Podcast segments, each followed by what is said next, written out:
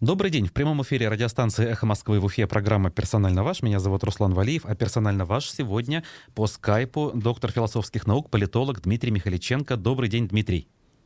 Добрый день, Руслан. Привет, Уфа. У нас есть прямая трансляция в Фейсбуке и на Ютубе. Присоединяйтесь, присылайте свои вопросы нашему гостю с помощью номера для сообщений в мессенджерах Telegram и WhatsApp, а также в виде смс плюс 7 927 304 1051. Все как и всегда. Ну что ж, э, начнем с темы буквально вчерашнего дня. Э, вынесено решение э, райсуда по поводу Евгения Гурьева, высшего вице-премьера, который был оправдан. И вот уже сутки общественность комментирует, люди по-разному это воспринимают. Вот каково мнение, как тем более человека, который вот в те годы, когда Гурьев работал в правительстве, вот вы тоже в республике жили и э, были наиболее активны? Ну да, но тут надо подбирать слова, на самом деле, тщательно, чтобы не нарваться на судебные иски и чтобы избежать, там, скажем, ненужного грохотания, так скажем. Но вообще я крайне разочарован, так сказать, да, вот тем, что так происходит. Я скажу как политолог. Гурьев – это тот человек, который ответственен за э, резкое падение рейтинга Хамитова в Башкирии. Вот. Mm-hmm. То есть э, волна критики, которая была там 16, 17, 18 годы, вот, она делает, э, конечно же, это как бы уязвимая точка по атакам на Хамитова, которые были осуществлены, в интересах тех, кто, в общем-то, сейчас позиции совершенно другие имеет, вот, но и не только э, в интересах их, да. Соответственно, понятно, что если мы там посмотрим хамитовскую иерархию, то там есть определенные такие вот люди. А вообще в России, современной России, да, Минземимущество, там руководитель Минземимущества, это такая потенциально расстрельная должность, да, вот, которая на себя аккумулирует вот, а, так называемые риски, да, в том числе и финансовые, и коррупционные и так далее. А, вот. И, соответственно, то, что сейчас а, происходит, это свидетельство о том, что а, элиты хамитовские и хабировские достаточно мирно уживаются, а вот эта вот стилистика о том, что Хамитов там все провалил, но она, в общем-то, это как лапша на уши, э, пища для потребления. Вот на БС наверное, ее можно было хорошо слушать там, да, в 2018 году, в 2019 году. Сейчас это все стихло, вот. Но вы пос э, посмотрите, Руслан, какие были ожидания там, да, от прихода к власти Хабирова. Вот сейчас порядок наведет, будет эффективность, будет, значит, реальная борьба с коррупцией. Ну вот мы сейчас увидели примерно, что происходит. При этом я рассмотрел проблему, с, э, с, где два составляющих, да, скажем, или три там, но а, есть же фактор федералов, и силовые органы там, да, они имеют определенный вес, определяющий вес в том или ином решении. Ну вот очевидно произошло то, что произошло. А можно как-то отдельно выделить вот тот факт, что тут даже события преступления суд не признал? Не то, что Гурьев не виноват в неком преступлении, а преступления не было. Вот это что значит? Ну, я, смотрите, я вот не люблю вот эти расследования, я в это не лезу, я анализирую процессы с точки зрения процессного видения, да, я расклад свой дал, uh-huh. да, точки зрения того, что там я не обвинитель, я не юрист и не адвокат, да, чтобы определять там степень виновности. Тут вот надо оставаться в правом поле. Но свою оценку я э, дал и, и, в общем-то, сказал, что возмущение людей, которые пишут вот материалы, в том числе там, допустим, про УФУ, да, которые постоянно занимались этим кейсом, вот оно мне понятно. Угу. Соответственно, э, это решение суда можно охарактеризовать как политическое, как минимум в том числе. Ну, и, и внутриэлитная, э, политическая, финансовая составляющая там э, четко не определена, но политическая, да, есть. Вот. Э, внутриэлитные договоренности, так как скажем, на стабилизацию, на успокоение, вот.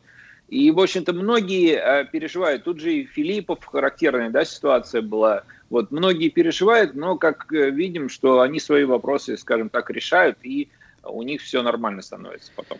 А с точки зрения прогнозирования будущего, с одной стороны, я так понимаю, э, умиротворение элит это плюс, а с другой стороны, э, открывает э, ворота и зеленый свет дает тем, условно говоря, там, кто хочет в будущем злоупотребить, скажем так, правом и должностным положением.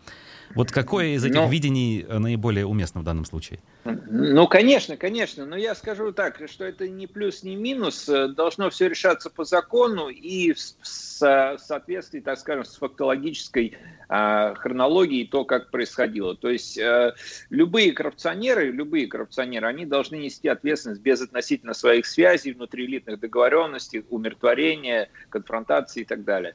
Это э, просто банальная реплика про правовое государство. Угу. Ну и тогда, закругляя тему, все-таки по поводу э, коррупционеров, скажем так, э, можно ли считать э, крайним, условно говоря, человека, э, подписывающего документы, в то время, когда у него есть непосредственный руководитель, принимающий э, ключевые решения? Ну, крайне это не правовая характеристика, да, а такая больше обыденная, вот, а ответственным, безусловно, можно считать.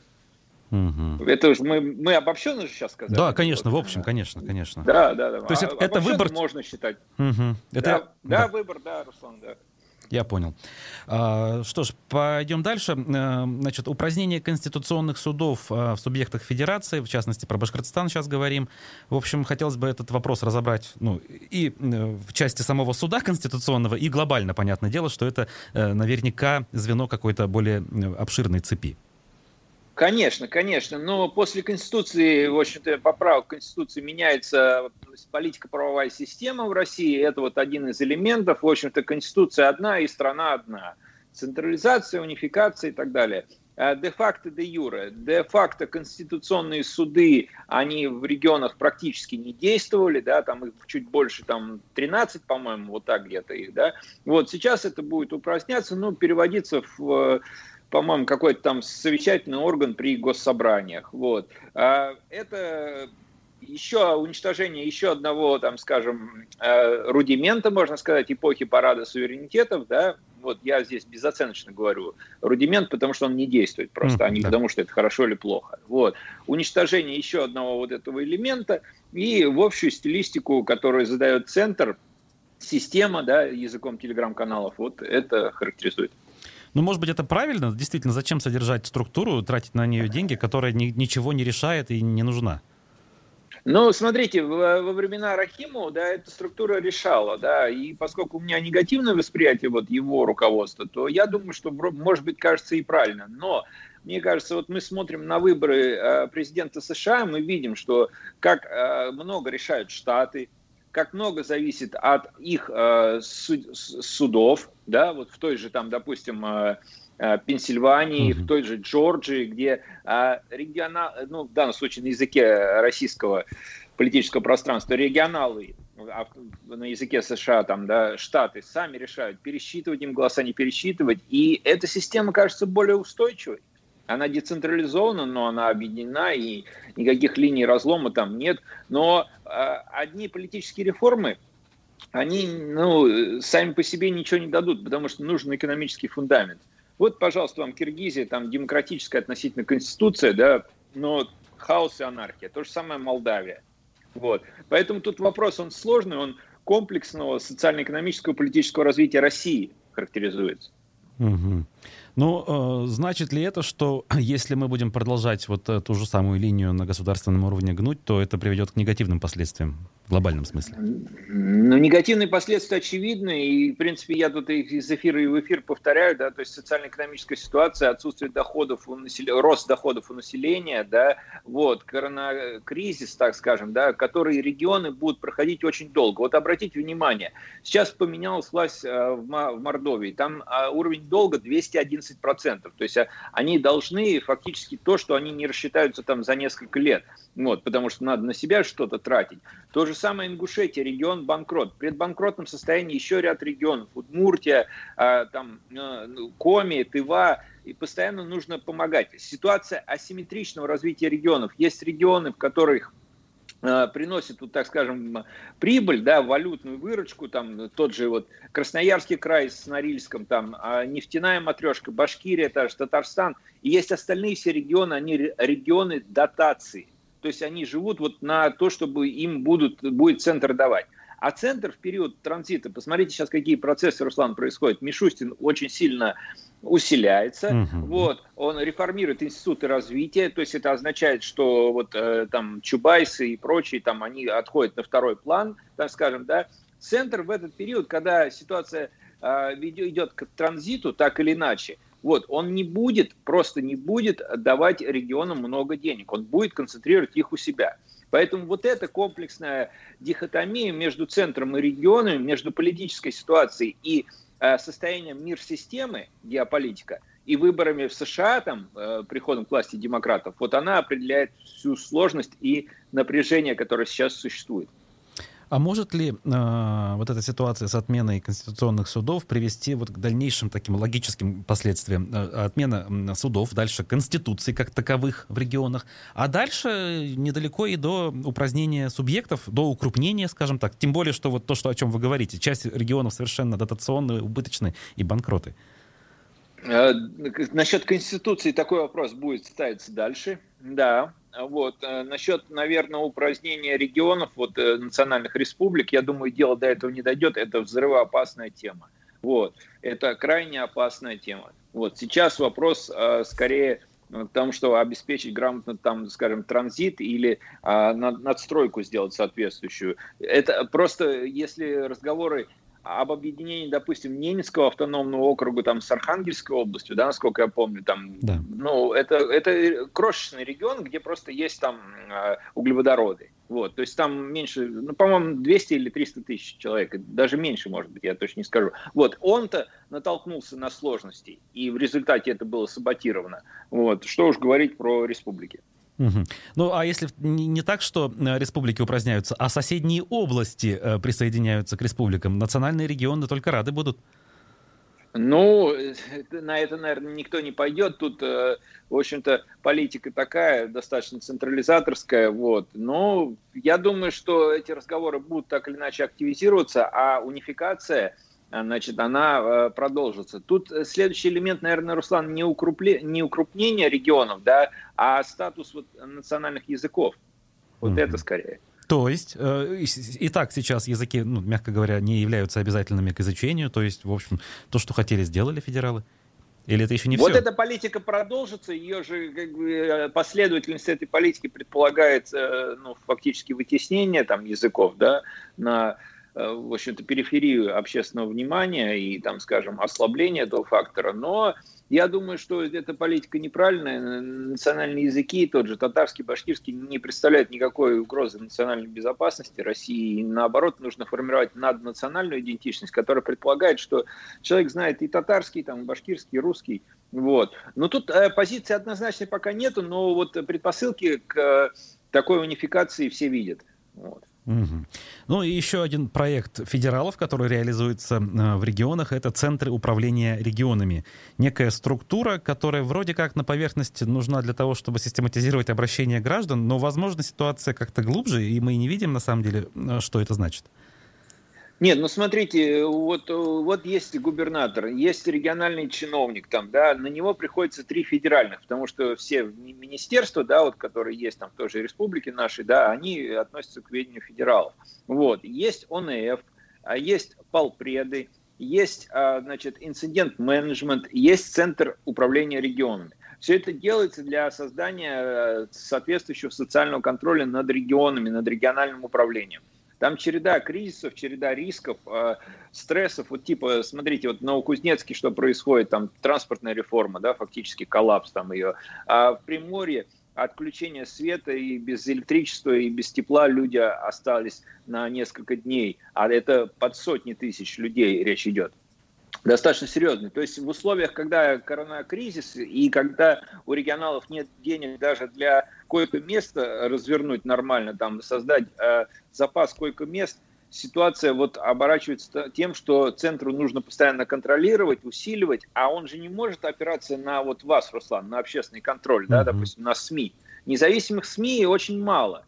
Общественное мнение зачастую либо лоялизировано, да, вот, либо подавлено, либо просто э, не интересуется этим вопросом. Поэтому создаются такие структуры. Все это выглядит достаточно интересно на фоне планов а, правительства о сокращении чиновников. На самом деле чиновников только э, не сокращают последние 20 лет, а только увеличивают. Их доля примерно составляет, я сейчас боюсь ошибиться, где-то до 2-2,5% от всего трудового населения России.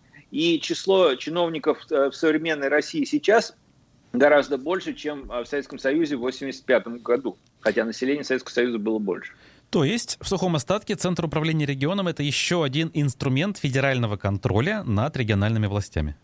Да, совершенно верно, именно так. Там э, речь идет о том, что берут специалистов по соцсетям, аналитиков, там, социологи там нужны, то что они проводят эти замеры независимо, это все нормально, вот, но на это выделяется достаточно много денег. Я об этом говорю ответственно, потому что я знаю, и потому что меня в несколько регионов вот приглашали просто вот э, работать в этих ЦУРах, вот, они есть же не только там в Башкирии, вот, они много где создаются и уже создавались и до этого вот много где. Поэтому это вот такой вот аналитический центр. То, что аналитические центры при власти нужны, тут спору нету, но вопрос в том, что а, вот с точки зрения регионалов, с точки зрения регионального управления, очень сильная нагрузка. Вот э, тут важный вопрос, который можно рассмотреть. Вот э, как позиционируются провалы за ковидную политику регионалов. Вот. Mm-hmm. Обратили внимание? То есть э, Минздрав, Федеральный Роспотребнадзор понедельник, вторник каждый там э, выдает, так скажем, порцию негатива в, адрес э, регионалов.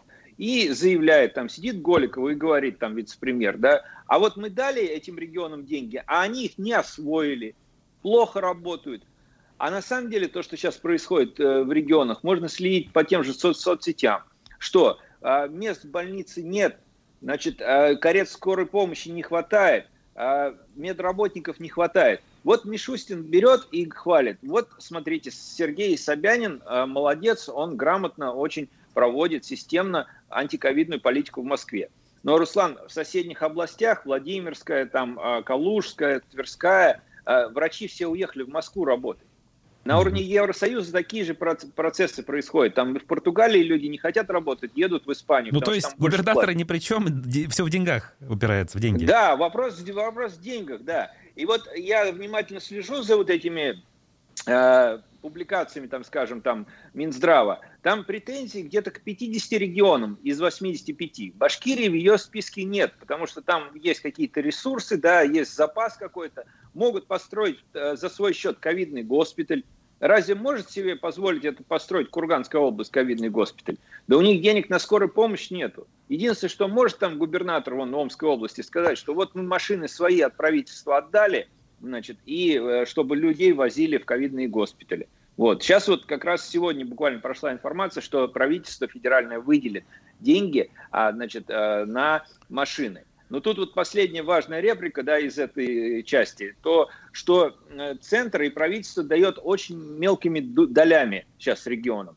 Дают деньги, но очень нехотя. А не давать не могут, потому что на социальные обязательства не хватает просто регионам. Э, можно ли, исходя из вышесказанного, утверждать, что все-таки наш республиканский Минздрав хорошо работает в условиях э, коронавируса? Я не знаю, хорошо он работает или плохо, у меня нет однозначной оценки, я, у меня есть свое мнение, как бы, но однозначной оценки нет. Я могу сказать, что у республики есть запас прочности. Они могут занять деньги, в отличие от многих регионов, от той же Удмуртии, допустим, они могут пойти и занять деньги. Сейчас занимать, наверное, не стыдно, потому что это оборачивается спасением людей просто. Угу. А по поводу статистики. А, у нас регион один из крупнейших в России по населению, но по э, заражаемости выглядит официально, по крайней мере, э, лучше, чем другие, значительно. Вот вам как эта статистика внушает доверие? Да как-то не особо. Вот. И тут, э, если полгода назад за это могли там штрафовать, да, за то, что мы сейчас это говорим, сейчас все-таки президент сказал, что не надо приукрашивать статистику и так далее. Вот. Я могу сказать, что там Э, действия по запасу сколько мест там, да, по строительству э, э, госпиталей ковидных и так далее, они идут. Вот. Но по статистике там же тоже есть сопутствующие элементы проверяемые. То есть и количество смертей, и количество заболевших пневмонией. Ну как вопрос, они там ставят диагноз, это второй вопрос. Угу. Я могу сказать так, вот мое мнение, как я, за которое я готов там... Нам нужно а, уже прерываться, отвечать. Дмитрий. Давайте закончим эту мысль уже после перерыва. Я напомню, что на прямой связи со студией политолог Дмитрий Михаличенко. Продолжаем разговор с политологом Дмитрием Михаличенко в эфире программы «Персонально ваш» на «Эхе Москвы» в Уфе. Меня зовут Руслан Валиев, а номер для ваших смс-сообщений и сообщений в WhatsApp и Телеграме плюс 7 927 304 1051. Прямые трансляции у нас в Фейсбуке на Ютубе продолжаются. Ну что ж, мы до перерыва говорили о ковиде, и вот мысль вы не смогли закончить. Давайте закруглим этот, э, эту часть. А, да, я, я могу ответственно просто сказать, что по показателям, не только по статистике заболевания, да, там там, которые, в общем-то, некоторым вызывают резонные вопросы. А вот по показателям, по качеству политики, по выделяемому объему средств, Башкирия там находится среди регионов, которые скорее успешно проходят, чем неуспешно. Хотя говорить о такой вот ситуации там в контексте успешности, да, потому что когда весь мир от этого страдает, очень сложно. Но а, у крупных регионов есть э, ресурсы, есть резервы, которые они могут взять. У других регионов, которые там второго, третьего порядка, у них и этого нету просто. Поэтому вот я это, эту ситуацию вижу вот так. Ну вот нас хотелось бы сравнивать все-таки ну, действительно с равными, скажем так, партнерами, да, не с теми, у кого денег совсем нет, а с теми, у кого они есть. Вот если сравнивать нас с крупными областями Сибири, соседним Татарстаном, Краснодарским краем, в конце концов с Московской областью, на вот фоне этих гигантов мы как выглядим? Ну да, вот это резонно, так скажем, вы э, классифицируете, так скажем, да, вот кластеризуете, так скажем, да. Здесь вот разные ситуации. Если нефтяные регионы, там, э, э, северо-западной Сибири, они имеют много ресурсов, больше, чем у Башкирии, но у них вахтовики. Это сложность, и поэтому там проблемы серьезные. И, допустим, уровень коллективного иммунитета в Красно Ярском крае, да, где Норникель, и в Тюменской области, где вот эта нефтяная матрешка, вот, он совершенно различный. И это непонятно почему. В Тюменской области низкий, в Красноярском крае считается, что высокий, да, вот, но э, темпы заболеваемости там достаточно высокие. В Московской области, вы знаете, масштабные ограничения, да, то есть там фактически уже нельзя даже на хоккей сходить, вот, или там на баскетбол, вот, а Татарстан, в принципе, показывает, что все нормально. Но вот тут вот недавно, сегодня буквально новость пришла, а, значит, что в Татарстане пресс-секретарь главы э, республики, на ну, президента в данном случае, да, она сказала, что вот у нас есть информация о том, что к нам приезжают закупать лекарства из соседних регионов, и мы это просто рекомендуем значит, продавать только по а, прописке, по сути. Да. То есть своим. То есть, получается, признается масштабнейшая проблема, да, что в регионах не хватает просто даже антибиотиков. Вот. Башкирия недавно ОНФ проводил такое исследование, да, вот на всю страну. Ситуация, в принципе, нормальная считается, как бы, ну, на, выше, чем по России в среднем.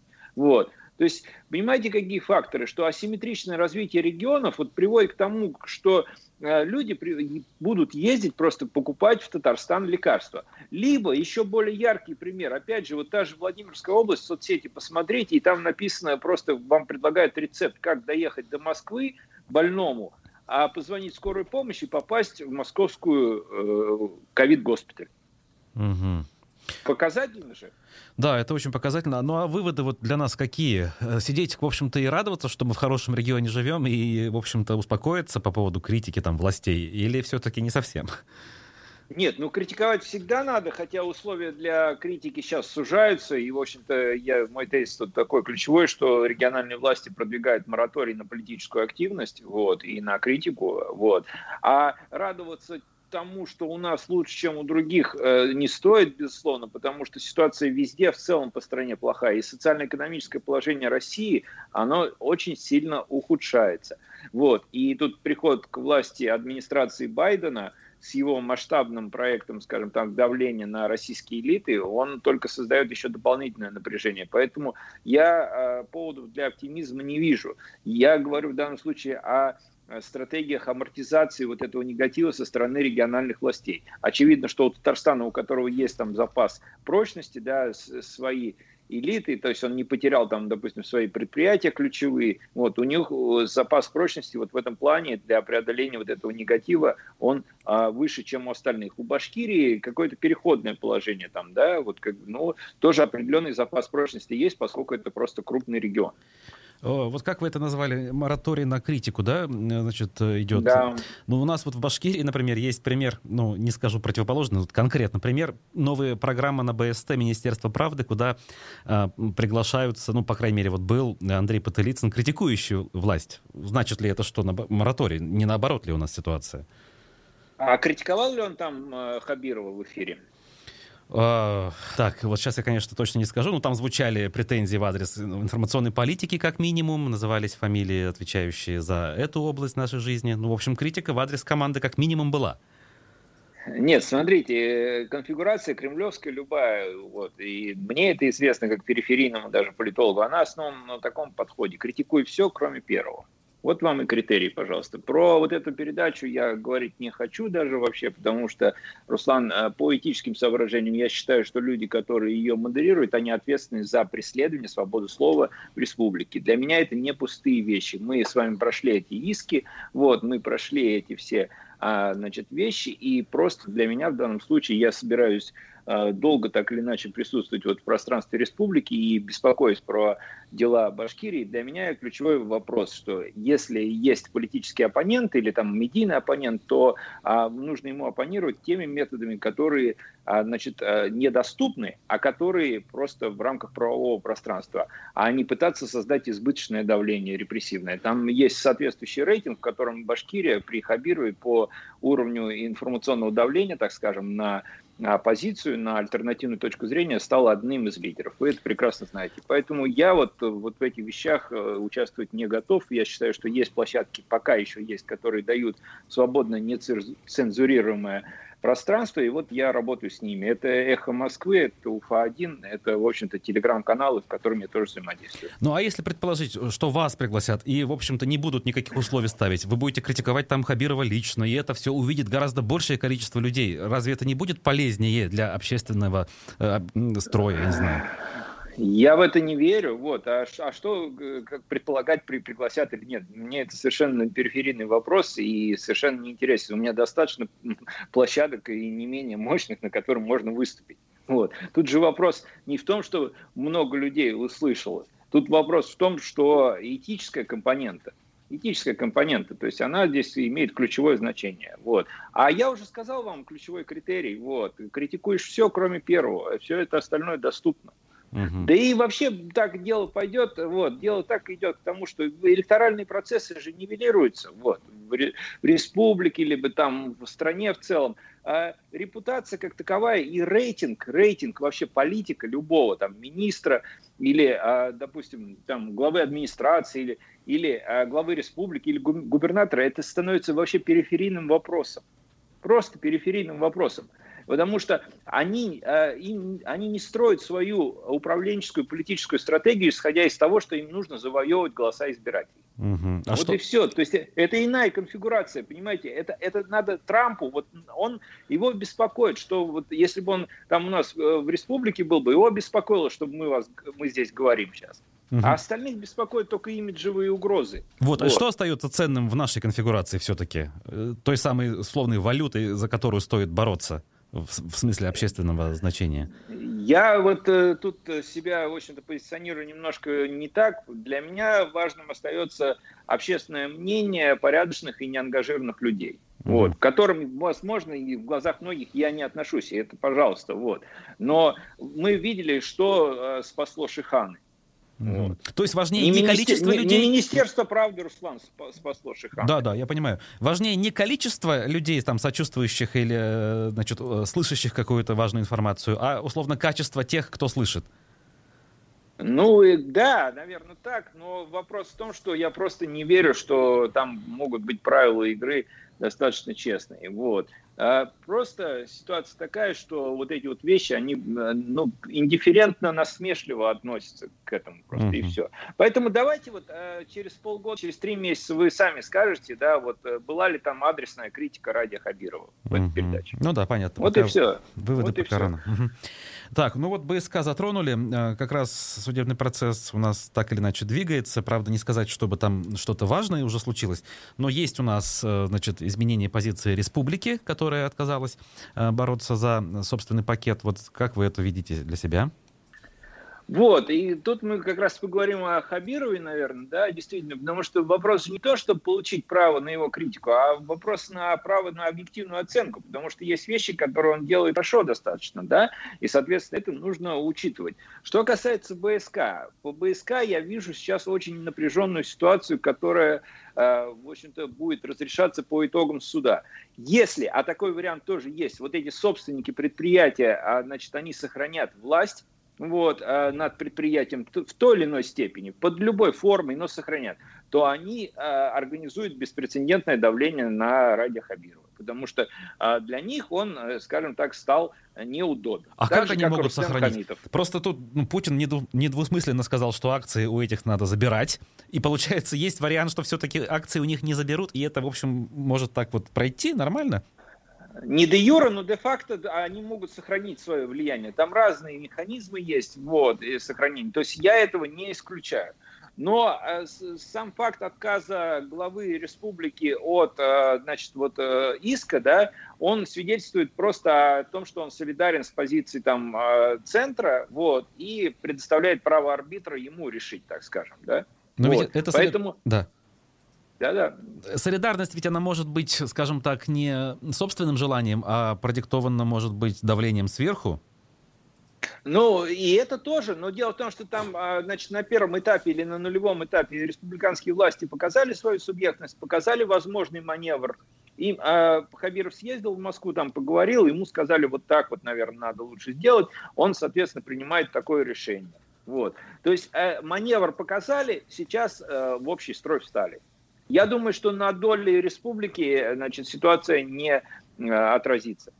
Угу. Ну, то есть э, примерно тот же самый статус-кво в плане доли, в плане прибыли на будущее останется, вне зависимости от решения да, суда. Да, да, да. Но тут же понятно же, что если хочешь сохранить свои позиции, играй в атаку. Вот, а не запирайся. Вот примерно это и сделали там Хабиров и Назаров. Вот. Поэтому тут в данном случае нормально все. Я не вижу таких противоречий больших и а, ошибок.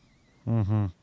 Так, ну вот э, то, что э, те, кто участвовал в активной защите Куштау, сейчас все-таки критикуют э, Хабирова за изменение позиции, это как? То есть они ошибаются в этой критике, не стоит? То есть надо радоваться тому, что Куштау, Куштау отстояли, а дальше уже и, в принципе, это хозяйствующий вопрос, неважно.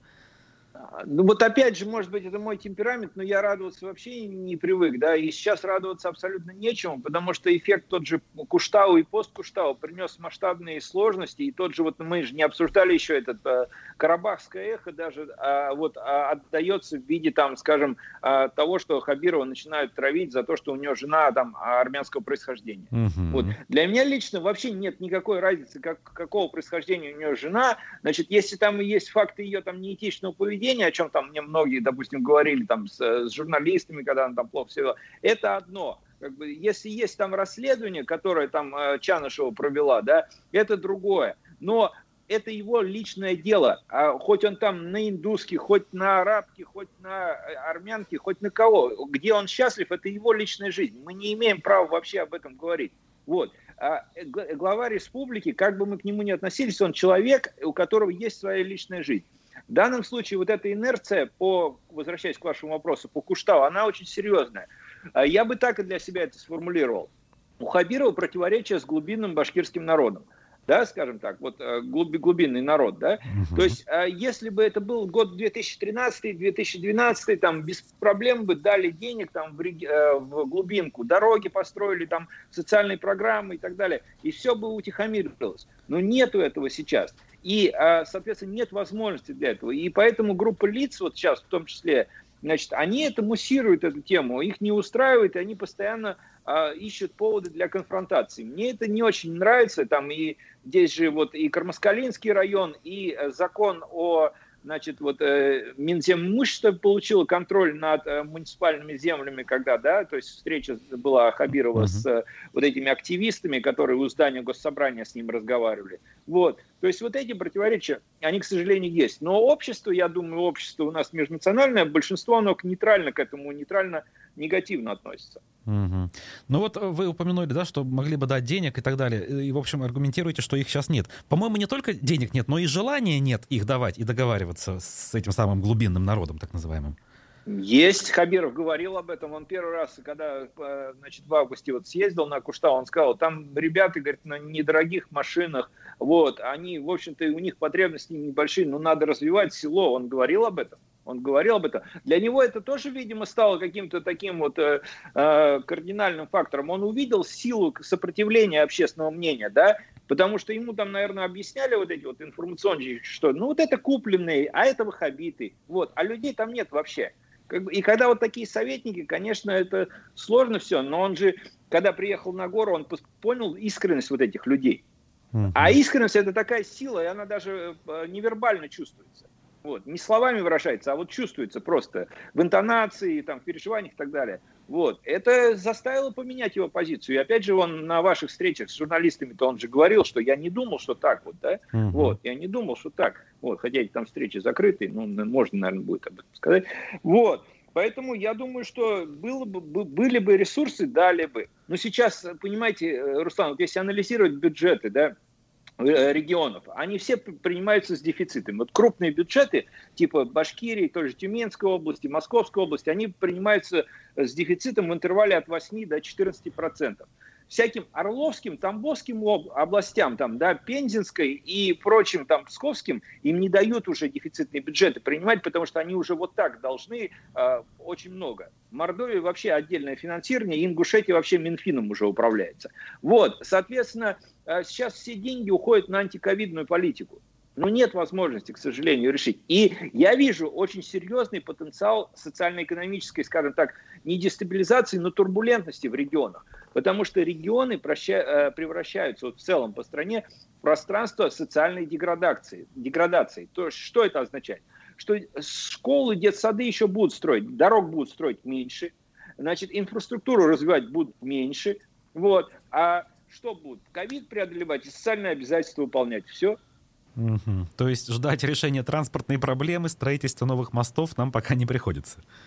Но в Башкирии это немножко по-другому. Я же говорю, он входит в число крупнейших регионов. Там какие-то свои ресурсы есть, может быть и будет, да, но сокращение, безусловно, придет. Вот, понятно, если мы говорим в масштабе Москвы, вот я из окна выхожу, там, да, то есть, ну, из, из двери в окно смотрю, да, вот, что плитку не будут перекладывать. Ну, хорошо, плитку не будут перекладывать, люди, может, довольны. Собянин э, заявил о серьезном сокращении вот этих программ инфраструктурных. В Башкирии тоже будут сокращения эти. Вот, но какие-то программы останутся. А в ряде регионов просто нет возможности для вот, реализации этих программ развития формулировка бюджет развития для регионов в нынешних условиях практически неприменима. Понятно.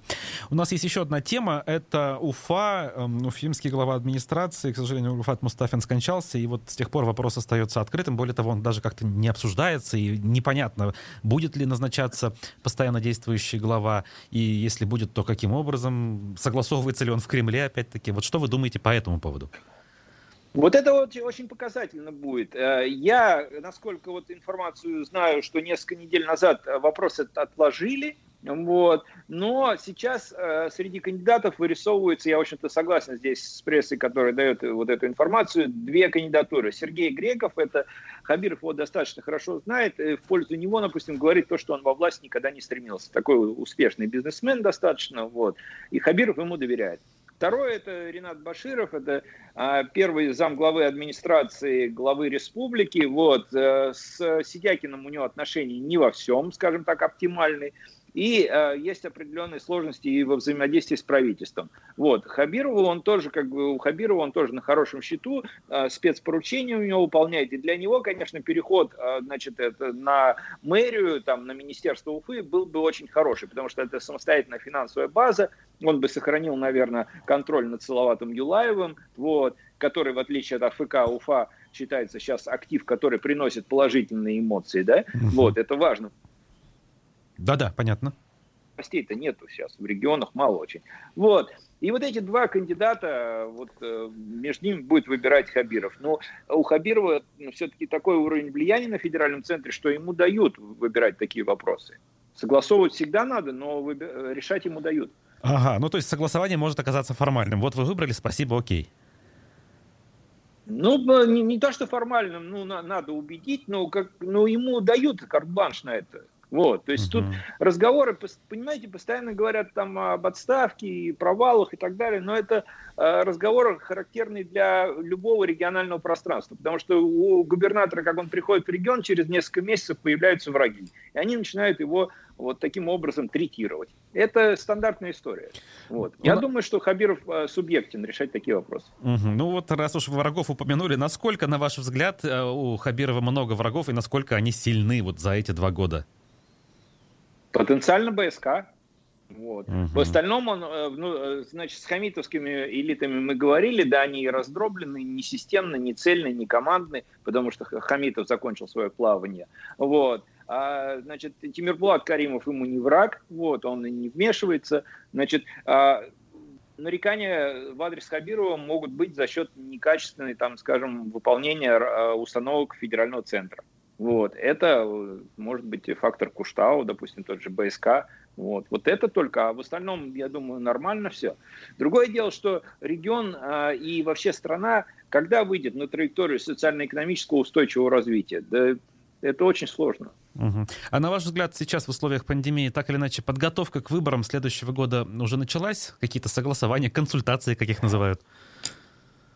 Да, да. Сейчас вот я опять же про вот это скажу. Мораторий на политическую критику и на политическую активность. То есть в этом плане Хабиров имеет прямые выходы там взаимодействия с Зюгановым, Жириновским, и все у него в этом плане нормально. Он говорит, вы сидите спокойно там, занимайтесь, выборы придут, там вот там тогда поговорим. Примерно вот э, так, так, такое, мне кажется, такое понимание. Это я сказал от своего имени, естественно, да, но он умеет стабилизировать, э, скажем, вот эту политическую поляну.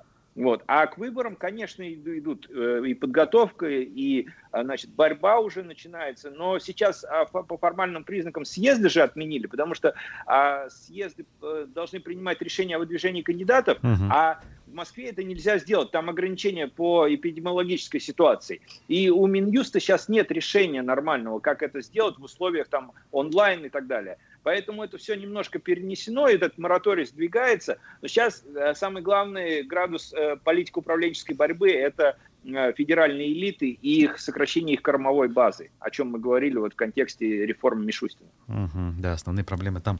Ну что ж, спасибо вам большое. Я напомню, что на прямой видеосвязи с программой «Персонально ваш» был доктор философских наук, политолог Дмитрий Михаличенко. Меня зовут Руслан Валиев. До новых встреч. До свидания.